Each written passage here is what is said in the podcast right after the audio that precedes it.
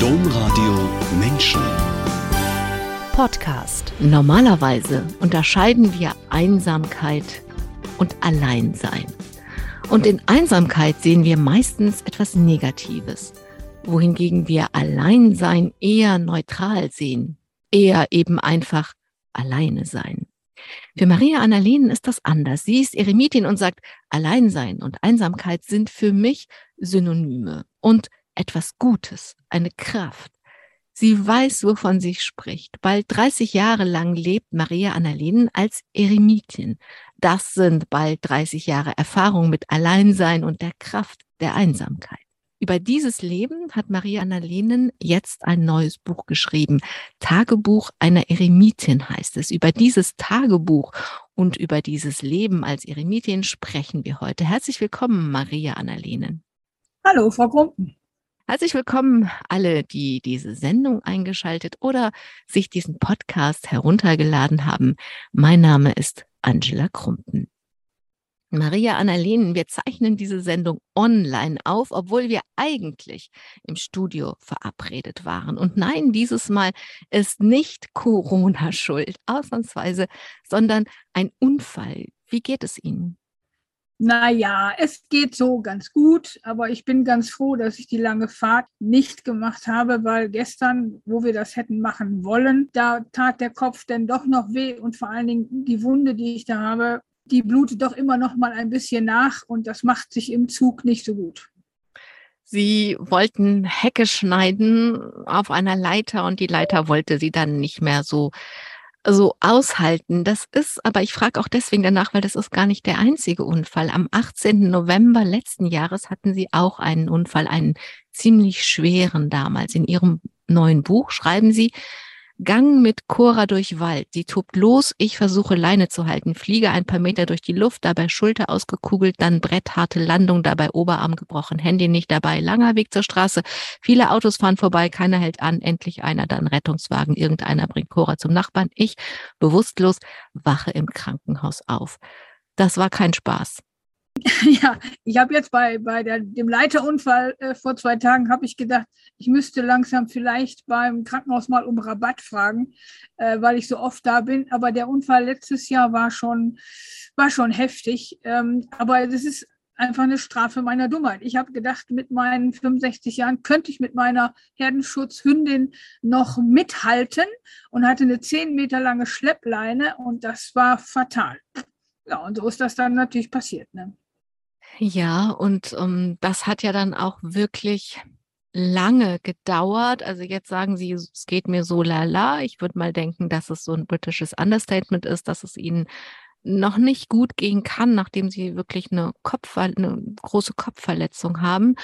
Ähm, nun, ich frage auch deswegen danach, weil wir wollen ja über Ihr Tagebuch und über Ihr Leben als Eremitin sprechen. Und Sie sind Eremitin, ja, aber Sie sind ein Mensch wie jeder andere und ganz gleich, wie autonom wir leben, wenn wir Menschen auf diese Welt kommen, also ganz am Anfang, wenn wir diese Welt verlassen, ganz am Ende, oder wenn wir krank sind, mindestens mal in diesen drei Situationen sind wir auf andere angewiesen.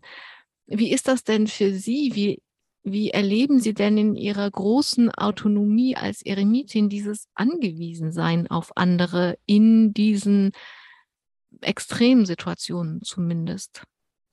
Also es ist jedes Mal äh, natürlich ein, äh, eine Herausforderung, ganz, ganz eindeutig. Ähm, einfach weil ich mich dann natürlich auch wahrnehme als jemand, der eben nicht alles schafft alleine, der eben nicht alles packt, sondern der auch wirklich dann angewiesen ist auf andere. Also letztes Jahr zum Beispiel war ich sehr, sehr froh, dass äh, meine Freundin, die hat das dann mitgekriegt, hatte hat dann irgendwie im, im äh, ich glaube, im Rettungswagen schon oder ein Nachbar, der den Hund genommen hat, das weiß ich gar nicht mehr genau, der hat sie benachrichtigt und dann lief natürlich eine Riesenaktion los, weil ich habe Tiere und die können nicht einfach mal ein paar Tage alleine sein. Das heißt also, mein Bruder ist per Sturm aus Bremen gekommen, hat von meinem Küchentisch aus dann Homeoffice gemacht, weil er mhm. keinen Urlaub mehr hatte. Ein anderer Freund, der Krankenpfleger und Theologe ist, ein ganz lieber, der kam aus Frankfurt und hat mich dann drei Wochen sozusagen betüdelt und gepflegt und gekocht und die Tiere versorgt, weil nichts ging bei mir. Äh, und er hat meine schlechte Laune aushalten müssen, weil ich auf mich sauer, auf mich selber wirklich sehr sauer war, dass ich so eine Dummheit gemacht habe. Aber da ist dann auch nochmal wirklich so eine Form von, äh, sagen wir mal, Demut notwendig mhm. zu kapieren, auch wenn ich sehr autonom bin und auch vieles alleine packe, aber nicht alles. Und dann brauche ich auch andere Menschen. Wenn Sie jetzt auf diese beiden Unfälle schauen, also ein Unfall ist ein Unfall, wenn Sie jetzt sagen, ich war so dumm, also solange man das mit der Schleppleine nicht erfahren hat, ja, mein, warum, wie, man kann ja nicht alles wissen. Ich würde trotzdem von der Dummheit weg und zum Unfall tendieren in dem Fall. Aber wenn Sie auf diese Unfälle schauen, die können ja immer passieren. Und Sie haben eben gesagt, ich bin 65. Sie haben das Renten, sind ins Rentenalter eingetreten. Also das Alter äh, kommt ja auf jeden Fall. Wenn Sie diese Perspektive so einnehmen, fragen Sie sich dann, also ich habe mich das gefragt, aber vielleicht fragen Sie sich das ja auch, wie lange Sie so ein Eremitinnen-Dasein leben können? Natürlich, die Gedanken habe ich auch. Ne? Also ich bin jetzt wirklich noch sehr fit. Ich schaffe das noch alles. Aber ähm, wie das in zehn Jahren ist, weiß ich nicht. Und ich versuche mich darauf einzustellen. Also zum Beispiel lasse ich meine Ziegen nicht mehr decken weil mhm. meine Ziegen leben, ähm, wenn es gut läuft, 15, 16, 17 Jahre. Und wenn jetzt noch Nachwuchs käme, dann wäre ich über 80. Das geht mhm. nicht.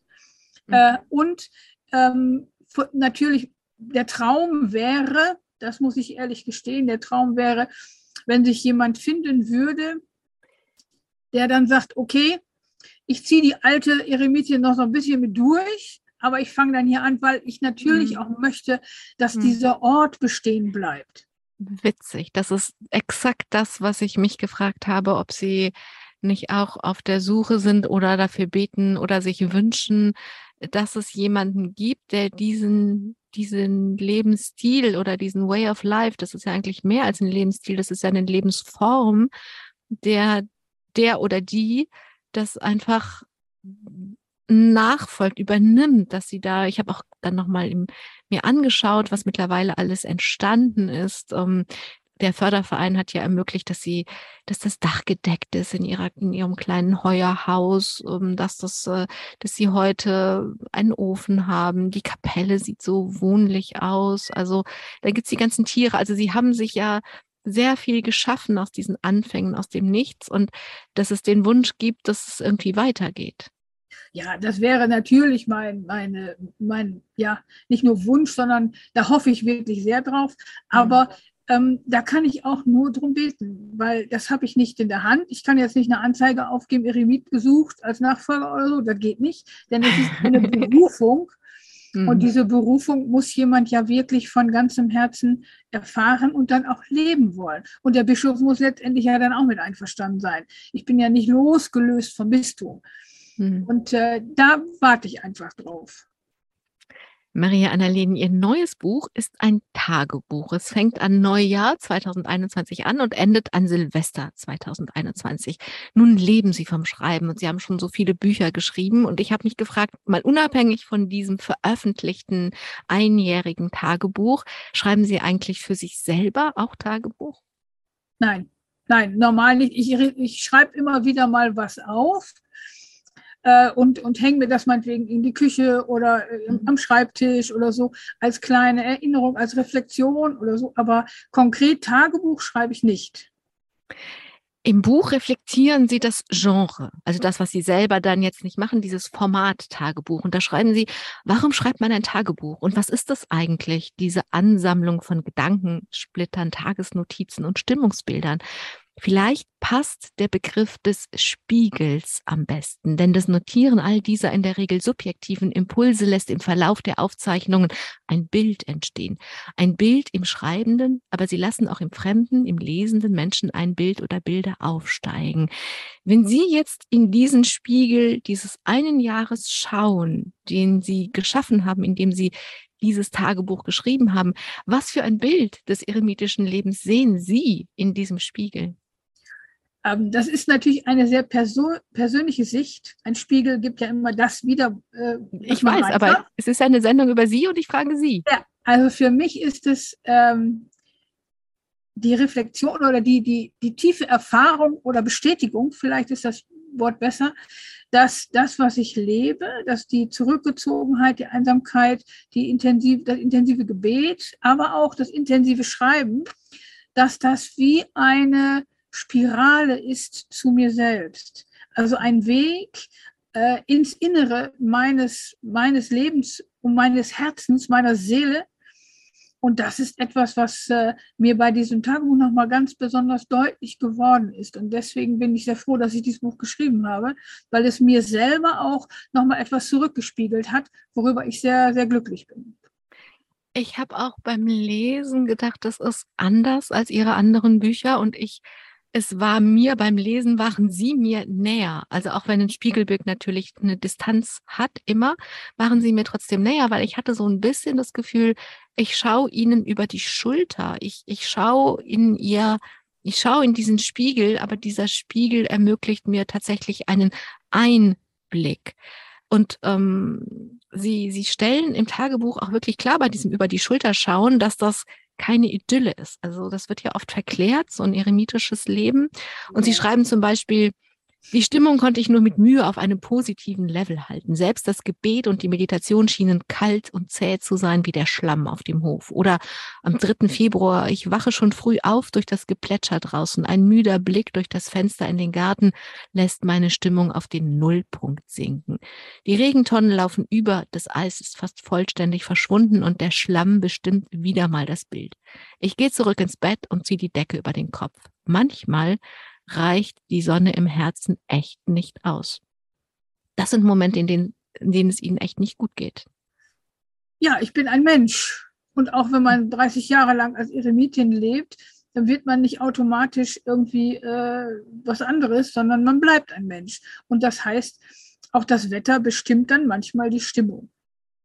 War das schwer, solche Dinge auch aufzuschreiben? Dann nee. reicht die. Nee. nee.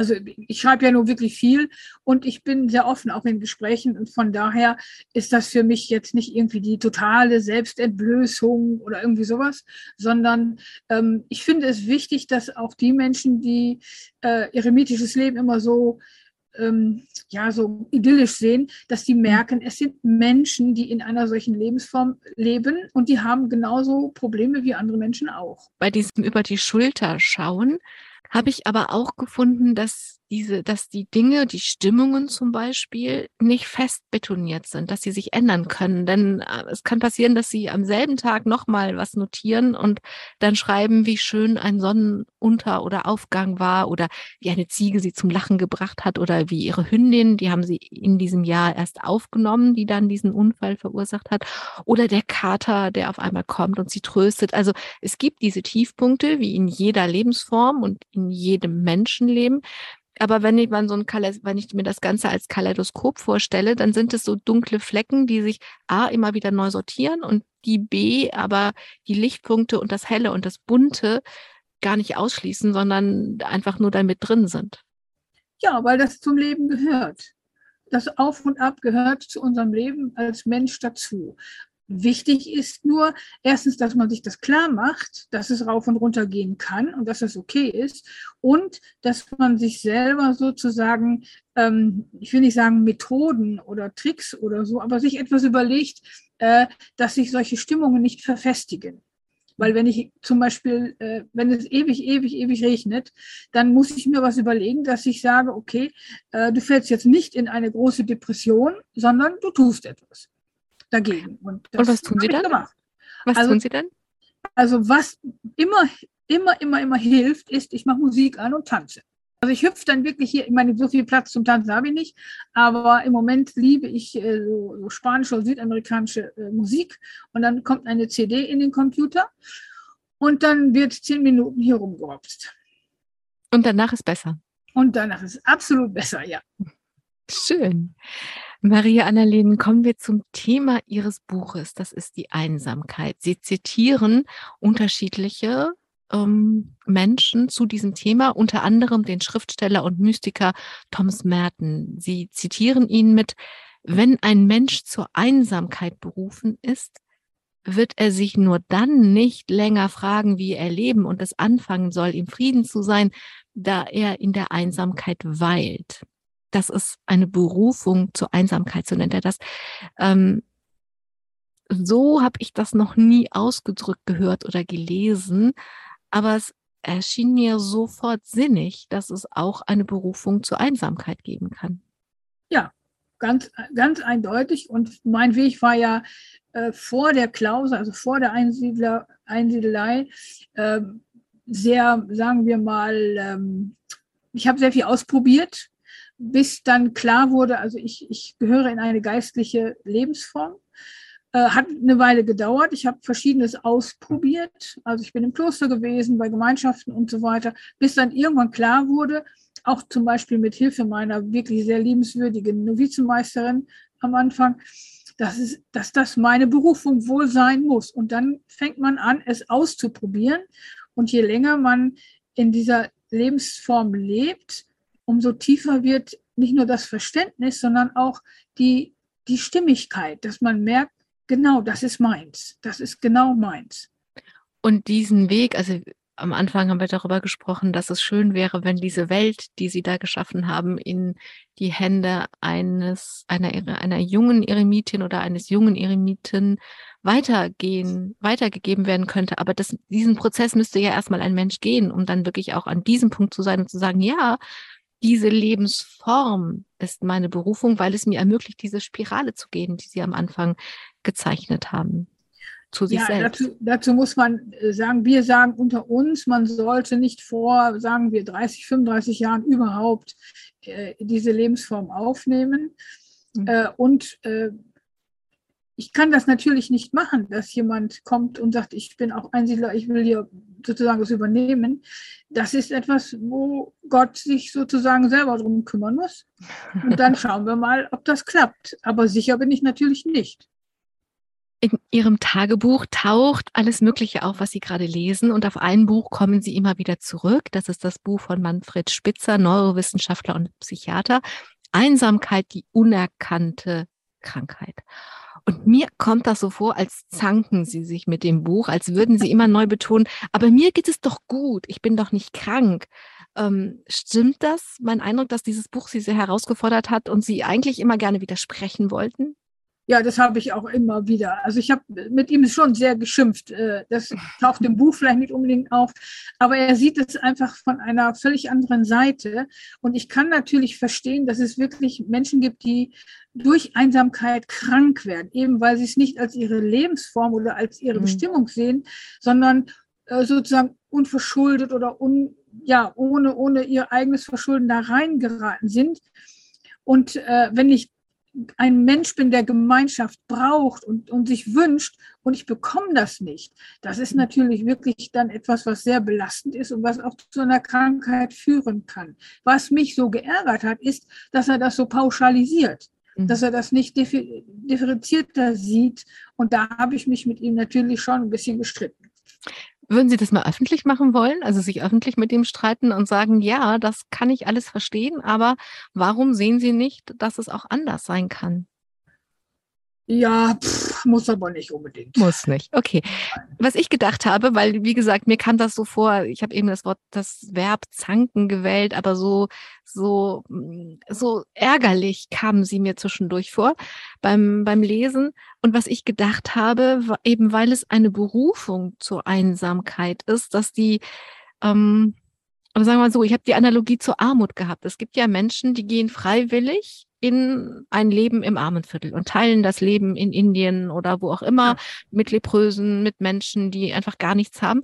Und dann ist es ja vom Grundansatz schon anders. Sie teilen zwar dieses Leben, aber sie haben dieses Leben gewählt. Und das verändert es komplett, als wenn ich einfach in Armut stecke und diese schrecklichen Bedingungen aushalten muss. Und ich habe mich gefragt, ist es hier, also was Spitzer beschreibt, ist sozusagen das Armenviertel, in das ich hineingeboren bin und die Hitze im Sommer und die Kälte im Winter und die Krankheiten und der Gestank und all das, was damit zusammenhängt. Und bei ihnen ist es so, also sie haben es vielleicht nicht gewählt, wenn es ihre Berufung ist und schon in ihrer DNA steckt, aber sie haben diese Form gesucht und bejaht. Also das einfach schon ganz andere Voraussetzungen sind, um in Einsamkeit zu sein. Also sicher, das kann ich unterschreiben. Äh, wobei ich dann aber auch immer noch einen Schritt weiter gehe. Äh, selbst wenn ich sozusagen in einem armen Viertel geboren werde und die Bedingungen als sehr belastend empfinde, dann gibt es doch, und das sage ich jetzt bei aller Vorsicht, einen Vorgang, eine innere, eine innere Entwicklung, dass ich dazu komme und irgendwann sage, aus bestimmten, meinetwegen geistlichen Gründen, äh, äh, sage ich ja dazu, kämpfe da nicht mehr gegen an oder auch versuche für die anderen was zu erreichen, aber kämpfe nicht mehr gegen das, das, das innere Widerstreben an, sondern sage, das ist mein Platz und da gehöre ich hin und ich bejahe das. Und so ist es manchmal mit Einsamkeit auch. Aber das ist natürlich, das kann ich nicht verallgemeinern. Ne? Das, das, kann man, es. Das, Mhm. Ja? Das kann man vor allen Dingen von außen, glaube ich, nicht jemandem antragen, der unfreiwillig in Armut oder Einsamkeit lebt. Ich glaube, das ist dann, das kann leicht vermessen sein, weil. Nein, nein, das Person würde ich auch niemals tun. Das würde ich mhm. niemals tun. Aber es gibt einfach eine geistliche Entwicklung, mhm. eine wirklich eine spirituelle Sicht dann auf die Sachen, wo ich die Dinge dann bejahe. Ich habe ähm, diesen, ich weiß leider nicht von wem, diesen Satz gelesen, dass es auch sowas gibt wie Demut zum eigenen Leben, dass man einfach, also wenn jetzt jemand sowieso auf dem geistlichen Weg ist und, und, und vielleicht mit irgendwelchen Dingen kämpft, ähm, es muss ja nicht Einsamkeit sein, es können auch andere Sachen sein. Ähm, das fand ich einen interessanten Ausdruck oder ich fand es schön ausgedrückt zu sagen, es gibt auch sowas wie Demut vor dem eigenen Leben, so wie es eben ist. Ja, genau, das würde ich damit auch sagen, dass mhm. ich sozusagen dazu komme, nicht mehr innerlich mich dagegen ständig äh, zu, zu, zu wehren und zu sagen, haha, nein, und ich will das nicht, und, äh, sondern dass ich sozusagen eine Entwicklung dazu durchmache, dass, ähm, dass ich Ja sage dazu. Maria Annalyn, über die anderen Menschen und das auch als Eremitin auf andere Menschen angewiesen zu sein in dieser selbst bejahten, gewählten, bejahten, besuchten, gesuchten Einsamkeit haben wir ja schon gesprochen. Aber andere Menschen tauchen auch in diesem Tagebuch auf. Und ähm, sie haben das Buch sogar einem Freund gewidmet, der heißt Peter. Und über diesen Peter schreiben sie, mit Peter am Nachmittag über seine Arbeit gesprochen. Er ist für mich ein über alle Maßen beeindruckender Mann. Seine Liebe und Begeisterung für die Bibel, seine wunderbare Arbeit mit und für obdachlose Menschen, seine Sprachkenntnisse in Griechisch und Latein. Ich habe ihn von Herzen gern. Wie ist das? Also wenn Sie sagen, man, die Priorität hat diese Spirale, dieses Leben, diese Lebensform in der Einsamkeit, in der ich immer weiter zu mir selber und zu Gott komme. Wie flechten Sie da die Zuneigung für andere Menschen ein, wie für diesen Peter, dem Sie dieses Buch gewidmet haben? Ganz normal, wie jeder Mensch, der Freunde hat oder Familie oder einfach Menschen, mit denen er gerne zusammen ist. Äh, genauso passt das in mein Leben auch. Denn wir sind ja nicht permanent zusammen. Also in den drei Wochen waren natürlich hier, weil er hat mich ja gepflegt. Ähm, und da war er ständig da, aber er ist ein sehr leiser, ein sehr stiller Mensch, äh, der auch nicht ständig irgendwie, äh, sagen wir mal, er ist nicht so, so aufdringlich. Also es gibt Menschen, die sind vielleicht leise, aber äh, deren Präsenz ist so übermächtig, dass man die im ganzen Haus mhm. spürt. Mhm. Und Peter ist ein sehr, sehr zurückgezogen lebender, sehr liebevoller Mensch. Äh, und von daher ist das für mich kein Problem, den also äh, auch mal drei Wochen bei mir zu haben. Zumal ich das auch musste. Das ging gar nicht anders. Äh, wir haben auch sonst Kontakt, aber das ist sehr, also es stört meine Zurückgezogenheit überhaupt nicht. Das heißt, diese hohe oder höchste Priorität des ich sage jetzt mal nicht Einsamkeit, sondern des Fokussiertseins auf Gebet und auf Gott. Das ist irgendwie so ein anderer, also es klingt dann sonst immer so, klingt immer so viel Einsamkeit durch, aber dieses Fokussiertsein konnten sie eben auch bleiben, obwohl jemand anders da war. Ja, zumal Peter und ich, wir beide können wunderbar zusammen beten, haben wir auch den ganzen Tag immer wieder, äh, also Stundengebet zum Beispiel. Und äh, das ist, also er ist er ist noch jemand, der das unterstützt, die, die Tiefe, weil er ist auch noch Zen-Meditationslehrer. Ähm, das war eigentlich fast schon, äh, ich könnte fast sagen, es ist so eine Form von Exerzitien gewesen, wo er hier war. Interessant. Das heißt, wenn andere Menschen auftauchen, dann natürlich, so wie bei uns allen, dass wir uns mit Menschen verbinden, mit denen wir Dinge teilen, dass die, man sagt immer, dass die Chemie stimmt, dass so, dass wir in Frieden miteinander zusammen sein können. Also wenn andere Menschen auftauchen, dann so, dass es eben zu ihrem Fokus und ihrer Priorität und überhaupt ihrem So-Sein passt. Naja, also sagen wir so, die, die ich einlade, natürlich. Über die spreche ich jetzt, über die spreche ich. Ja, genau. Dann ja, aber es gibt natürlich auch Menschen, und das war 2021 extrem, die mich angerufen haben, die Mails geschickt haben, die Briefe geschickt haben, die mit verschiedenen Dingen einfach nicht klarkamen, so zum Beispiel die ganzen Lockdowns. Und, äh, und das waren dann manchmal äh, Gespräche auch am Telefon, wo ich erstmal hinterher eine Stunde in die Kapelle musste, um äh, mich wieder zu sammeln, weil die so massiv in ihrem Leid und in ihrer Verzweiflung waren, dass das, äh, also dass das eine ungeheure Beanspruchung war. Das ist aber jetzt, sage ich mal, aus meiner Perspektive, korrigieren Sie mich, Teil Ihrer Arbeit. Also dieses, also als Eremitin für die Menschen da sein. Ja, und das ist eben Fall. dann so, wie sie kommen und wie sie sind und das muss überhaupt nicht passen und die müssen nicht still und nicht nein, zurückgezogen nein, nein, sein, sondern so, wie sie sind. Aber das ist sozusagen ein ganz anderer Aspekt des eremitischen Lebens, dass sie das auch tun, um für die Menschen, die zu ihnen finden, wie und warum auch immer, da zu sein.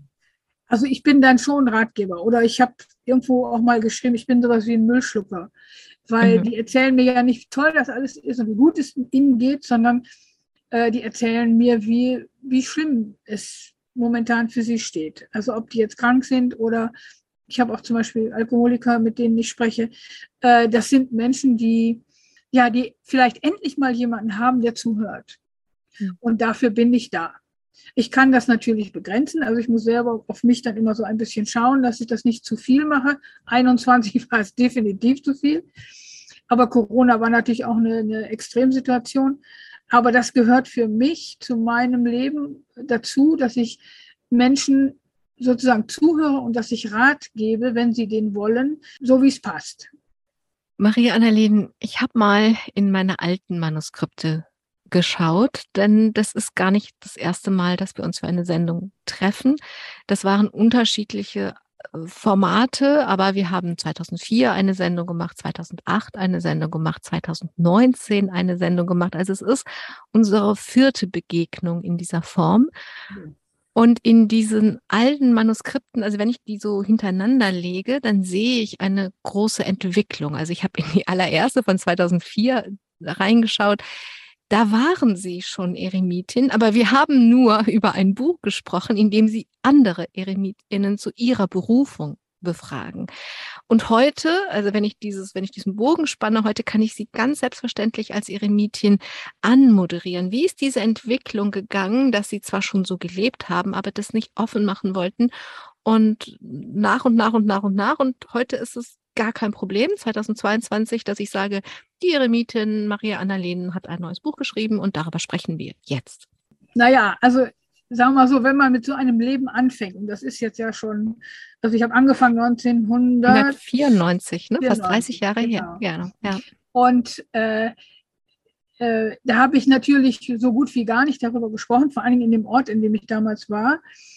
Äh, ich habe natürlich in einer alten Hütte gewohnt und die Menschen in diesem Dorf haben äh, nicht gewusst, was machen wir mit dieser seltsamen Frau. Und da gab es nicht nur Gerüchte, sondern auch schräge Blicke und äh, naja, war nicht so angenehm manchmal. Und das war aber eine notwendige, sagen wir mal, eine notwendige Distanz, um erstmal selber für mich alles klar zu kriegen, wirklich in diese Lebensform hineinzukommen. Und das dauert lange. Das ist nicht mit mhm. zwei Jahren wie in einem Postulat im Kloster getan. Das dauert. Und damit war gleichzeitig verbunden, dass ich natürlich äh, geguckt habe, weil ich schreibe, kann ich das Bild, was bei den meisten Menschen über Eremiten ist, kann ich das verändern. Denn das normale Bild ist ja immer so ein schräges Idyll. Alter Mann mit langem Bart, zerrissener Kutte vor der Felsenhöhle und äh, der Rabe bringt ihm das Brot und die Quelle und so weiter. Und da habe ich gedacht, das kann ich vielleicht ändern. Also, also ne, wenn wir uns 2004, wenn wir das erste Mal uns öffentlich unterhalten haben, ähm, da waren es schon zehn Jahre und ich denke, das eine ist, sie können das Bild verändern. Auf jeden Fall, denke ich heute. Aber andersrum, also wenn Sie sagen, es braucht viel Zeit, um in diese Lebensform reinzukommen, haben Sie sich ja auch so lange vielleicht geschützt davor, dass dieses idyllische Bild auf Sie draufgeklatscht wird, bevor Sie selber Ihre eigenen, also ganz sicher waren in dieser Lebensform. Ja, das, das auf jeden Fall. Und vor allen Dingen, ich hatte äh, ja auch angefangen, mich beim Bischof zu melden. Und dann waren die Vorbereitungen zur Profess. Das heißt, 2003 hatte ich die ewige Profess beim Bischof abgelegt. Und die kleinen Schrittchen, weil der Bischof war natürlich auch erstmal vorsichtig. Da kommt so eine Frau und will das Einsiedlerin-Leben heute. Mhm, da gucken wir doch erstmal genau drauf aber ich hatte sehr gute geistliche Begleiter immer. Und das war ja auch ein Anweg. Und erst 2003 sozusagen habe ich dann öffentlich gemacht, was ich lebe. Wenn ich heute gucke, also es gibt eine Homepage, es gibt auch eine kleine Mediathek, es gibt alles Mögliche. Es kommen KollegInnen von mir, kommen sie besuchen. Und manchmal haben sie eine Kamera dabei und manchmal haben sie ein Fotoapparat dabei. Und dann sehe ich sie, aber ich sehe sie nie frontal. Ich sehe sie von hinten, ich sehe sie vielleicht mal im Profil, ich sehe, wie sie eine Ziege vor ihr Gesicht halten. Und ich habe mich gefragt, sind das so Reste davon, dass sie zwar als Eremitin sich der Welt zeigen, aber nicht ganz? Oder warum ist dieser letzte Rest, dass sie sagen, ich will nicht von vorne gefilmt, fotografiert werden? Ich kriege natürlich auch immer wieder mit, was in den Social Medien passiert. Ne? Mhm. Also was da so abläuft, teilweise bei Facebook und Co. Und ich finde das, ähm, ich werde jetzt mal unanständig, ich finde das zum Kotzen. Weil da werden Menschen, äh, das Gesicht kann man sehen und da werden Menschen fertig gemacht, da werden Menschen, wenn man so will, wird, ist das ein Missbrauch. Mhm. Und den will ich nicht. Also ich bin gerne bereit, mhm. alles zu erzählen. Ich bin auch gerne bereit, äh, äh, über alles zu schreiben. Aber das ist so der, ein Schutz, wo ich sage, aber äh, mit mir macht ihr das nicht. Mhm. Und das ist so der Rest, wo ich sage, wenn Fotografen kommen, von hinten gerne, von mhm. der Seite okay, aber nicht von vorn. Und bis jetzt haben sich alle dran gehalten. Ja, ich kann kein anderes, ich konnte kein anderes Bild finden, aber ich habe mich halt gefragt, ob das in den Kontext dieser Entwicklung gehört. Naja, ich bin, also hier in der Gegend bin ich bekannt wie ein bunter Hund natürlich, ne? Und mhm. äh, und auch viele, viele äh, Publikationen über mich in den Medien und so. Und das ist so ein Rest, wo ich sage, nee, also da möchte ich bitte äh, weiterhin geschützt sein. Gesagt, es ist ein, eine Sendung über dieses Tagebuch und über ihr Leben, Maria Annalena. Dann ist dieses, das hatten wir eben schon mal ganz kurz, das Leben als Eremitin ist ja kein Selbstzweck, weil sie so einsam und so sozial distanziert leben soll, wollen, sondern es ist auch eine Art für Menschen da zu sein. Aber in erster Linie ist es der beste Weg, ihren Gotteshunger zu stillen, diesem ganz großen Geheimnis immer näher zu kommen. Und dieses Leben, was sie jetzt führen, gäbe es nicht, ohne dass es dieses, der Anfang gewesen wäre. Und der ist bei jedem irgendwie anders. Bei ihnen war das in Venezuela, das haben sie oft erzählt. Aber wenn ich jetzt wenn wir das heute hier so erzählen und Menschen das noch nicht wissen, was hat da angefangen, so dass sie heute als Eremitin leben? Ähm, ja, eine, eine absolut einschneidende kurze Sequenz. Ich hatte äh, in, in, in dem Land ähm, nichts mehr zu lesen, also keine spanischen Bücher, die, da reichte meine Sprache noch nicht, Englische gab es nicht. Und wir hatten damals einen Chef, wir haben eine Büffelfarm aufgebaut da. Und der Chef hat mir äh, gesagt, ja, ich habe da ein Buch, wenn du mal willst, kannst du ja lesen. Und dieser Chef war katholisch. Und ich war zu dem Zeitpunkt evangelisch und mehr oder weniger ungläubig. Also ich hatte mit Gott nichts am Hut. Und dann gab er mir ein Buch über Marienerscheinungen. Und wenn man sich das vorstellt, mitten im Dschungel von Venezuela, eine mehr oder weniger ungläubige Protestantin bekommt so ziemlich das Katholischste, was es überhaupt gibt, mhm. Marienerscheinungen. Ich habe erst wow. mal gedacht, um Himmels Willen, was soll ich da denn mit? Ne? Das ist doch völlig schräg. Und habe mhm. aber natürlich angefangen zu lesen, weil jedes Buch muss ich lesen. Und dann war eine ist immer das gleiche Setting, nicht? Also Maria kommt zu Kindern, Seherkindern und äh, bei einer dieser Erscheinungen sagt sie einen Satz, Jesus Christus ist der Weg, die Wahrheit und das Leben.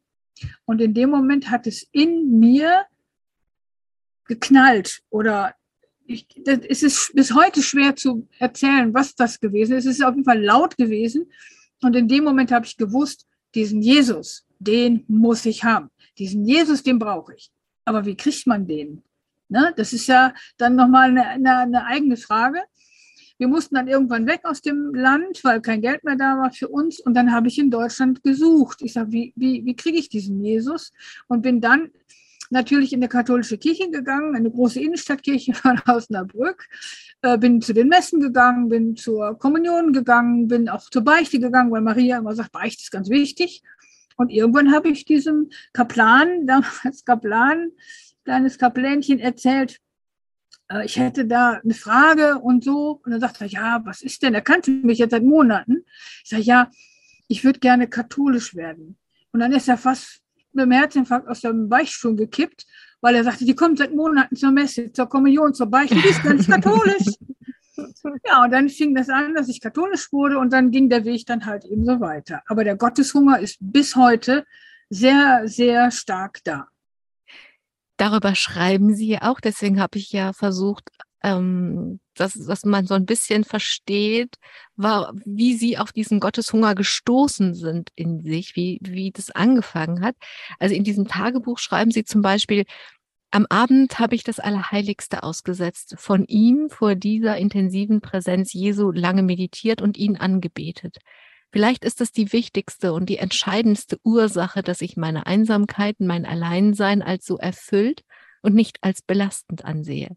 Nicht nur habe ich das Gefühl, nicht allein oder gar verlassen zu sein, sondern ich empfinde, nein, besser, ich nehme wahr, dass Gottes Anwesenheit hier real ist. So gesehen bin ich nie alleine. Und vielleicht verstehen Sie jetzt, warum ich nochmal nach diesen Anfängen gefragt habe, wo Sie sich gefragt haben, es hat geknallt und es war laut und die einzige Frage, die übrig blieb nach dem lauten Knall, als der Rauch sich verzogen hatte, wie, wie bekomme ich diesen Jesus? Wenn ich das lese, was Sie heute schreiben, entsteht der Eindruck oder die Frage, Sie haben ihn bekommen, diesen Jesus. Er war ja immer schon da. Und der, der Weg, den ich gegangen bin, ist einfach die zunehmende, nicht nur Erkenntnis vom Verstand, sondern die Sensibilität zu begreifen, dieser Gott hat nicht nur dieses All, diese Welt erschaffen, sondern er ist präsent und zwar permanent und zwar in jedem Menschen, ob er glaubt oder nicht, ob er katholisch, evangelisch, buddhistisch oder muslimisch oder sonst was ist. Er ist wirklich immer präsent. Und meine Lebensform dient dazu, kann man wirklich so sagen, dient dazu, so sensibel zu werden, so offen zu werden, diesen, diese Präsenz wahrzunehmen. Und das bedeutet natürlich auch, dass ich mich selber wahrnehme mit all den, mit all den äh, Schranken, die ich habe, mit all den Grenzen, mit all der, der Unaufmerksamkeit. Aber das ist das Allerschönste eigentlich an diesem Leben, diese, diese unglaubliche Präsenz dieses wahnsinnigen Gottes wahrzunehmen. Und wenn Sie heute von diesem Knall in Venezuela bis zu diesem es ist das Allerschönste, das, was immer schon da war, wahrzunehmen. Wenn Sie von dem einen zu dem anderen Punkt eine Landkarte zeichnen würden, welche, wie muss man diesen Weg gehen, um von dem einen Punkt zum anderen zu kommen? Welche Stationen gibt es auf diesem Weg oder wie sind Sie ihn gegangen, so dass das, was immer schon da war, diese Präsenz Ihnen wahrnehmbar werden konnte? Also natürlich zum einen Gebet, ich bete das Stundengebet, dann aber auch Meditation und ich bin ja dabei, ein neues Buch zu schreiben und da geht es auch um das Suchen und Finden. Überraschung. und die meisten Menschen suchen oder verzweifeln und machen alles Mögliche. Und ich glaube, äh, man sollte, man sollte sich hinsetzen und still werden und sich selbst erstmal wahrnehmen. Das ist aber ein langer Weg. Der ist bei mir ja auch noch nicht fertig. Aber ganz kurz Einspruch, Euer Ehren. Sie sagen vom Suchen und die Menschen suchen so sehr. Sie haben ja auch gesucht. Sie konnten ja erst anfangen, sich hinzusetzen, als sie angefangen hatten, was zu finden. Ja, er hat mich gefunden. Ne? Also ich habe ihn nicht gesucht. ganz bestimmt nicht. Also ich fand, das war toll, das Leben, was wir da geführt haben, aber ich habe nicht Gott gesucht. Aber Sie haben das Leben gesucht. Sie haben gesucht. Ja, aber nicht Gott. Ich kann heute sagen, das Leben ist, da ist er drin, da ist er äh, gegenwärtig, klar. Aber das habe ich nicht gesucht. Und das, was mir passiert ist, wenn man mal das so ein bisschen flapsig sagen wollte, der liebe Gott hat mir einfach kräftig gegen Schienenbein getreten, hat gesagt, ich will dich aber haben. Und jetzt mach dich auf den Weg. Und ich denke mal, das ist eine Gnade. Das ist ein Riesengeschenk, für das ich bis heute tiefst dankbar bin. Ähm, und ich bete dafür, dass das anderen Menschen auch geschenkt wird. Aber das ist die Sache Gottes. Da kann ich ihm natürlich nicht Vorschriften machen. Das wäre ja auch noch schöner, oder? Nein, das kann ich nicht. Aber das ist, das ist wirklich ein Riesengeschenk. Und äh, er hat ihn ja, Sie haben gesagt, er hat mir vor das Schienbein getreten, aber ich, er hat ja eigentlich sich schon mal gezeigt, sonst wäre es ja nicht so laut gewesen und ja. so, so, so, so ein Knall gewesen. Aber das ist eine, eine Entwicklung, äh, und das ist das menschliche Dasein immer, dass wir nicht von jetzt auf gleich alles immer wissen können und tun, sondern dass wir lernen müssen, dass wir äh, Fehler machen auch, und das ist, äh, denke ich, ein, ein ganz normaler menschlicher Vorgang. Und das ist im geistlichen Leben ganz genauso. Also, wir haben das Gebet auf diesem Weg dahin, das sich hinsetzen. Und wenn man diese Landkarte, wenn man das Bild jetzt nochmal aufgreift? Ja, dazu gehören aber auch natürlich äh, Dinge, die ich falsch gemacht habe, also Fehler. Ähm, ich bin ein Mensch mit Macken und, und, und Fehlern und Schwächen, dass ich das wahrnehme und dass ich natürlich auch bestimmte Dinge ausprobiert habe. Also, dass ich zum Beispiel ins Kloster gegangen bin. Äh, und ich bin sehr dankbar, dass ich in einem Konvent war, wo die Schwestern sehr alt und erfahren waren und irgendwann merkten, diese 30-jährige Powerfrau, die gehört hier wirklich nicht mehr hin. Die hat einen anderen Weg. Und das verdanke ich meiner, meiner Novizenmeisterin damals und meiner Äbtissin, die äh, mich wirklich auf den Weg geschickt haben und gesagt haben, du hast eine andere Berufung, du, hast, du gehörst hier nicht hin. Was ja vielleicht dann auch, also vielleicht gehört ja auch zu dieser Erkenntnis die Bereitschaft, schmerzliche Erkenntnis zuzulassen, denn ähm, das bedeutet ja, du gehörst hier nicht hin, ist ja auch immer eine Aussage darüber, dass man, das, was nicht passt, dass man ja. weitersuchen muss, dass man abgelehnt wird, dass man zurückgewiesen wird und so weiter. Also gehört ja. auch zu dieser Landkarte auch diesen, diese Schmerzen zuzulassen? Ja, auf jeden Fall, auf jeden Fall. Menschliches Leben ist nicht immer äh, toll das ist, aber das finde ich normal. Aber das sind auch Dinge, die man, die man lernen muss hm. und zulassen muss. Und dazu gehört eine ganze Menge auch Demut, dass man weiß, auch wenn ich Fähigkeiten habe, aber ich habe auch Grenzen. Und ich habe Dinge, die ich, die ich nicht kann. Also um, Haushalt zum Beispiel kann ich nicht, bis heute mhm. nicht. Ne? Und das aber ist etwas, hm, Sie schreiben, dass Sie ab und zu spülen. Wenn, kein, wenn, keine, wenn keine Tasse mehr da ist, dann spülen Sie. Ja, da muss ich spüren. Spätestens. Nein, das, ich kann da heute drüber, drüber lachen und Witze machen, mhm. aber das war eine lange Zeit, war das, wo ich dachte, meine Güte, bei dir sieht es immer aus wie bei Hempels unterm Sofa. Jetzt mhm. komm noch mal in die Pötte und, oh, und dann war das Buch wichtiger, was ich auf dem Schreibtisch hatte und so. Aber das sind auch Dinge, die muss man, die muss man einfach lernen und auch irgendwo akzeptieren. Also diese Landkarte, ich glaube, es gehört irgendwie auch ein Fahrzeug dazu. Ich glaube, in Ihrem, in Ihrem Fall, das kann ganz, ganz unterschiedlich sein. Also ich glaube, es gibt so viele Fahrzeuge zu Gott, wie es Menschen überhaupt gibt. Aber ich würde mal sagen, Ihr Fahrzeug ist auf jeden Fall die Einsamkeit, also das, die, die Reduktion und der Fokus. Und Sie bringen dieses äh, Fahrzeug, die Einsamkeit, in Ihrem Buch zusammen mit Christusliebe und mit Menschenliebe. Ich würde gerne noch eine Stelle zitieren. Da schreiben Sie, im Zulassen dieser ungeschützten Einsamkeit, dieser phasenweise extremen Kontaktreduzierung und der damit verbundenen, manchmal schmerzhaften Öffnung ist ein Weg frei geworden, nicht nur mich selbst zu finden, sondern damit irgendwie zugleich und noch eine Spur tiefer Gott zu finden als Urgrund. Und darin, so paradox sich das auch anhört, darin die Menschen darin alle anderen Menschen. Dieser Weg in ihnen zu Gott, wie wird das gleichzeitig ein Weg zu allen Menschen? Das ist sehr schwer zu erklären. Ähm, zum einen hängt das damit zusammen, dass ich bereit bin, Menschen einfach zuzuhören, dass ich normal keinen ablehne oder sage, okay, ich habe jetzt keinen Bock, äh, und sondern sage ich, ich lasse alles stehen und liegen, wenn ich jemandem zuhören müsste und sollte.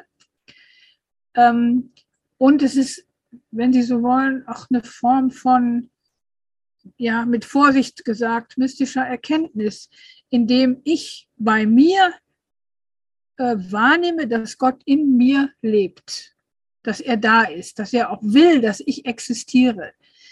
Das ist für mich dann die gleiche Erkenntnis, er will das von jedem Menschen.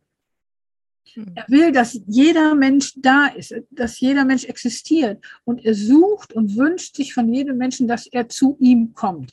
Die müssen jetzt nicht alle katholische Einsiedlerin werden, aber sie müssen einen Weg finden zu diesem Urgrund des Lebens, den er ist, der er ist. Und das ist eine, eine, eine tiefe Erkenntnis, die in den, im Laufe der Jahre gewachsen ist. Und ich glaube, ähm, dass in diesem Punkt ich der Vorstellung, die Gott von mir hat, mehr entspreche, jetzt in den letzten 30 Jahren, äh, und hoffe, dass ich das mit dem Schreiben oder mit meinen äh, Interviews oder mit was auch immer weitergebe. Maria Annalena, so glücklich Sie über diese Lebensform und die Möglichkeit, denn das ist ja, also das empfinde ich zumindest als Glück, nicht nur herauszufinden, ich möchte in dieser Einsamkeit immer mehr die Präsenz Gottes erfahren, sondern dass es, dass es einfach auch Bedingungen real gibt, so dass sie so leben können. Also so glücklich sie darüber sind, schreiben sie am 8. Dezember, Mittwoch, 8. Dezember, habe heute Morgen bei den Laudes meine Versprechensformel laut wiederholt, dabei eine große Freude im Herzen gehabt. Den ganzen Tag immer wieder an die vergangenen 25 Jahre gedacht. Es war eine lange Wegstrecke, immer allein. Vor allem die ersten Jahre waren extrem reduziert, was die Kontakte angeht und voller Fragen. Beständig war nur der totale Gotteshunger. Er ist bis heute nicht gestillt. Wie passen denn dieses große Glück und die Nichtstillung, also Nichtsättigung des immer noch nicht satt sein zusammen?